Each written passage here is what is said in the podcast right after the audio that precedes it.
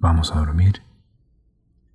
Gracias por acompañarme esta noche donde te invito a realizar un viaje.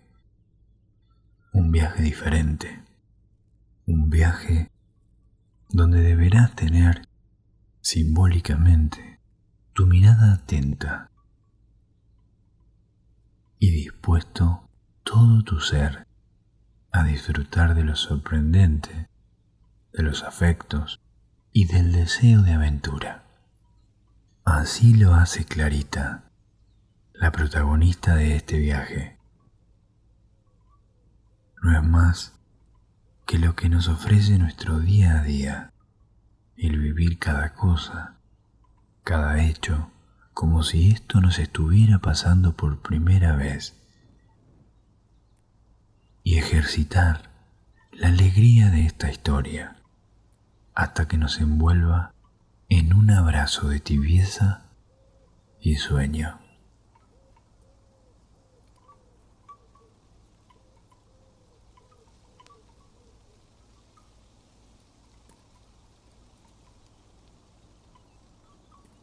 Cuando bostecé y me desperté a todo lo largo de mi altura, miré entre dormido hacia el patio.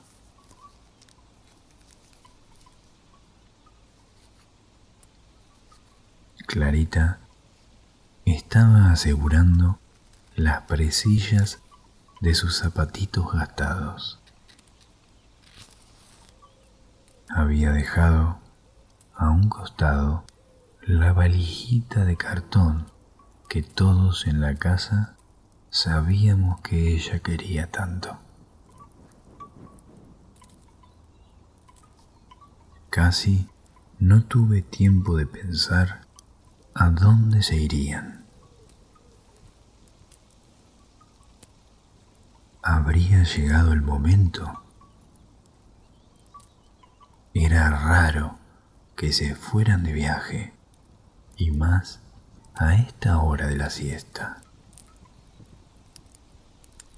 Pensé que partirían los dos juntos. Pero Clarita se abrazó a las rodillas de su abuelo y le tiró unos besos. Y me di cuenta que el abuelo se quedaba, que la que se iba era ella. Esto lo vi recién, justo cuando bostecé. Antes los había observado ir y venir allá en el fondo del patio.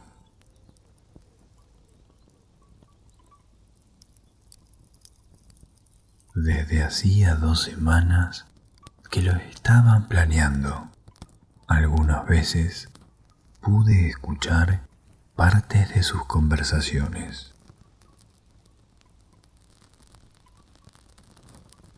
Los dos sabían que yo era muy discreto y no iba a salir a preguntar o contar por ahí. Mi presencia en la casa era muy respetada y nadie tenía que esconder palabras o hechos delante de mí. Pero igual no estaba seguro de cuál era el plan.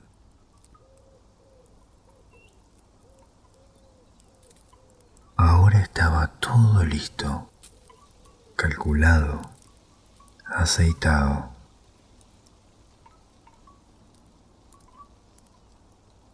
Semi oculto, detrás de las cañas, estaba el tronco de laurel que habían descubierto caído semanas atrás. El abuelo le había ayudado a pintarle ojos y boca. Con un cuero gastado, habían improvisado una montura y así el tronco se había transformado en un precioso caballito.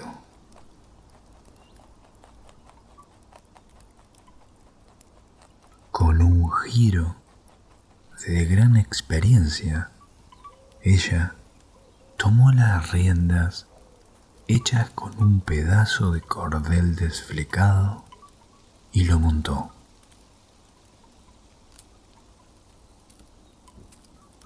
Digamos que fue allí, en ese instante, que Clarita emprendió el viaje.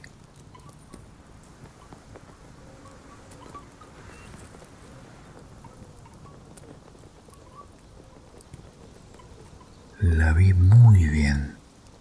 Ella levantaba los ojos entrecerrados a pesar de tener puestas las antiparras del abuelo.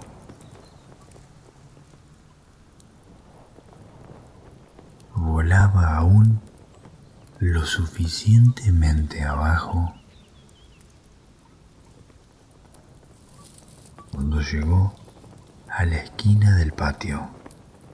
Al toparse con el tapial, tuvo que tirar de las riendas hacia atrás para poder saltar la pared. Y lo logró. Así Clarita fue tomando altura. Sus pelos castaños empezaron a flamear a medida que iba subiendo por los aires y adquiría velocidad.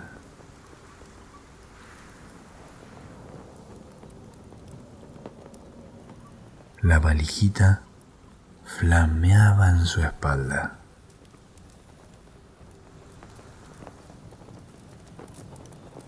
Cuando había sobrepasado unos 10 metros, los techos de las casas más altas del barrio comenzó a dar vueltas en círculo sobre un sector que calculé abarcaría tres o cuatro manzanas.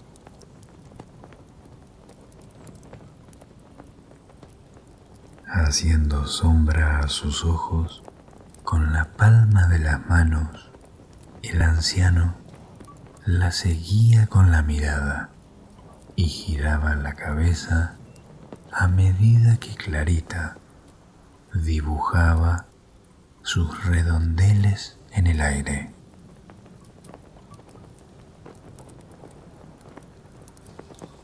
Yo, que también contemplaba desde aquí abajo, tuve dificultad para diferenciarla a pesar de mi buena vista, de la que estaba tan orgulloso. Clarita se había mezclado con unas palomas mensajeras, la del palomar de la avenida, que salían a varear todas las tardes.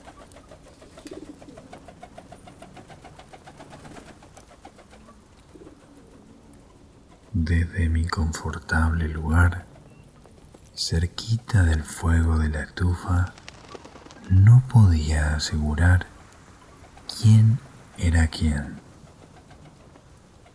Me gustaba ver cómo el sol iba cambiando el color de toda la bandada.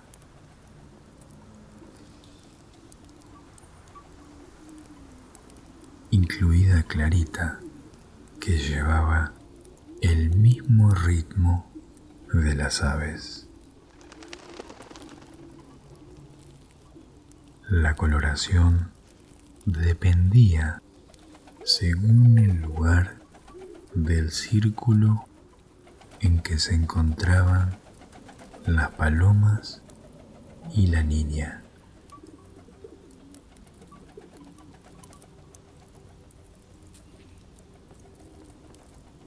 rato después, cuando miré hacia la antena, la más alta del barrio, descubrí que ella había hecho un alto en su viaje y se había instalado ahí arriba, en la antena, junto a algunas de las palomas. Una de ellas se había parado arriba de la valijita.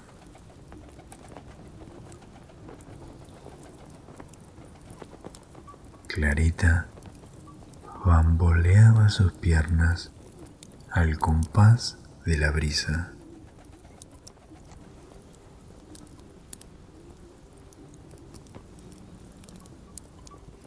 Cómo disfrutaban. Eso era evidente.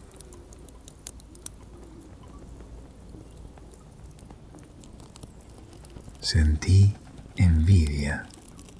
Desde ahí arriba estaría dominando todo el paisaje.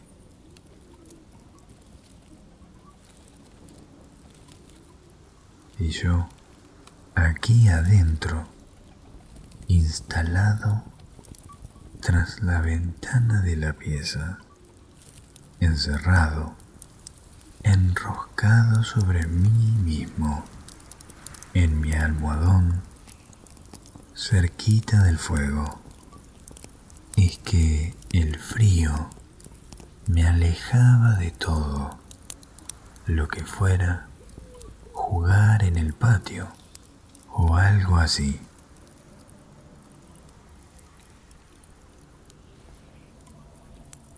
La tarde fue pasando y cuando el sol era apenas una mancha rosada en el horizonte, Clarita abandonó su cumbre y, planeando en círculos sobre su tronco de laurel, comenzó el descenso. Algunas palomas la siguieron, otras volvieron a su palomar. Se tomó su tiempo.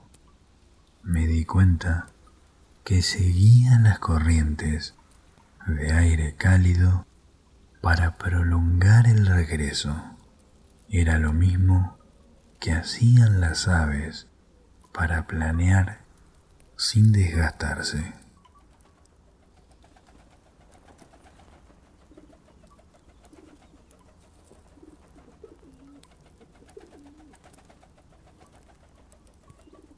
Al llegar lo suficientemente abajo, además de escuchar el zumbido que hacían las palomas y la misma Clarita al atravesar los aires, pude de nuevo distinguir sus rasgos.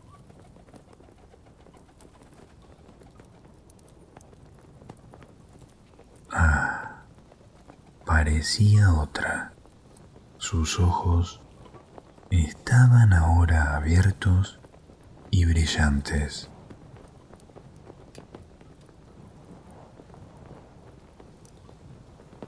sus mejillas rojas de placer.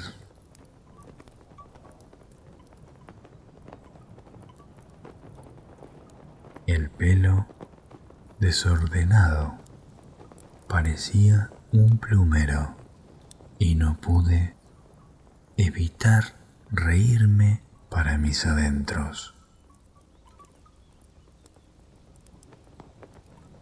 En la última vuelta, antes de aterrizar, Clarita me descubrió tras los vidrios. Levantó su brazo izquierdo y me saludó.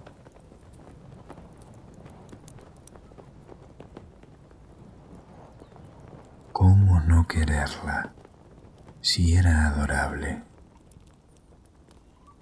Si bien no tenía una buena visión desde donde me encontraba, pude adivinar el perfecto aterrizaje y afirmaría que logró ubicar el tronco de laurel en el mismísimo lugar del despegue, tras las cañas del fondo.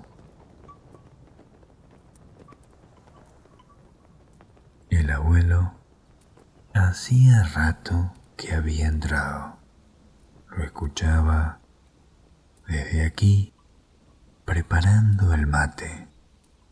En pocos minutos más, Clarita apareció en toda su magnitud, abriéndose paso entre los bambúes.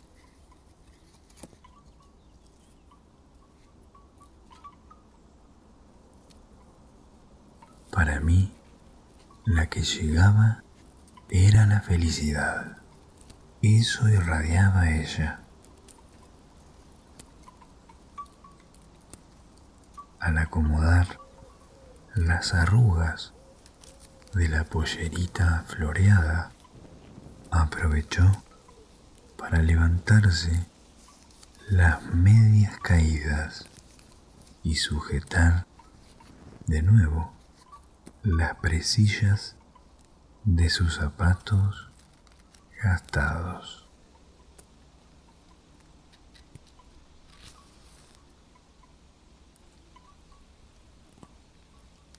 Algunas plumitas que habrían perdido las palomas que la habían acompañado en el viaje volaron suaves hasta la valijita en el piso.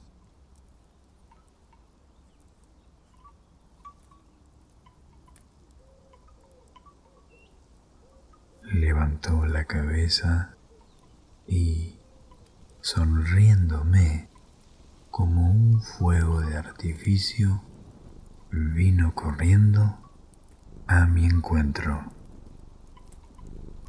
y me acarició la cabeza, pasando sus dedos entre mis pelos.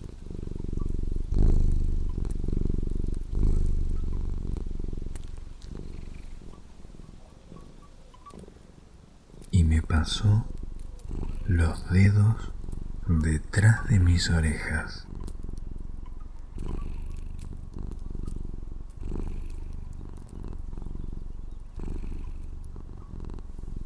Ella bien sabía lo que yo disfrutaba esos mimos.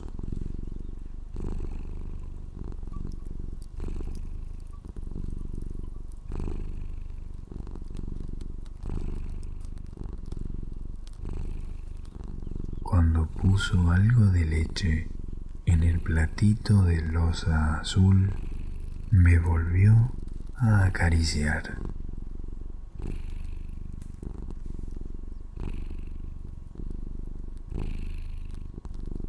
Yo refregué mi lomo sobre sus medias y le regalé el mejor de mis ronroneos.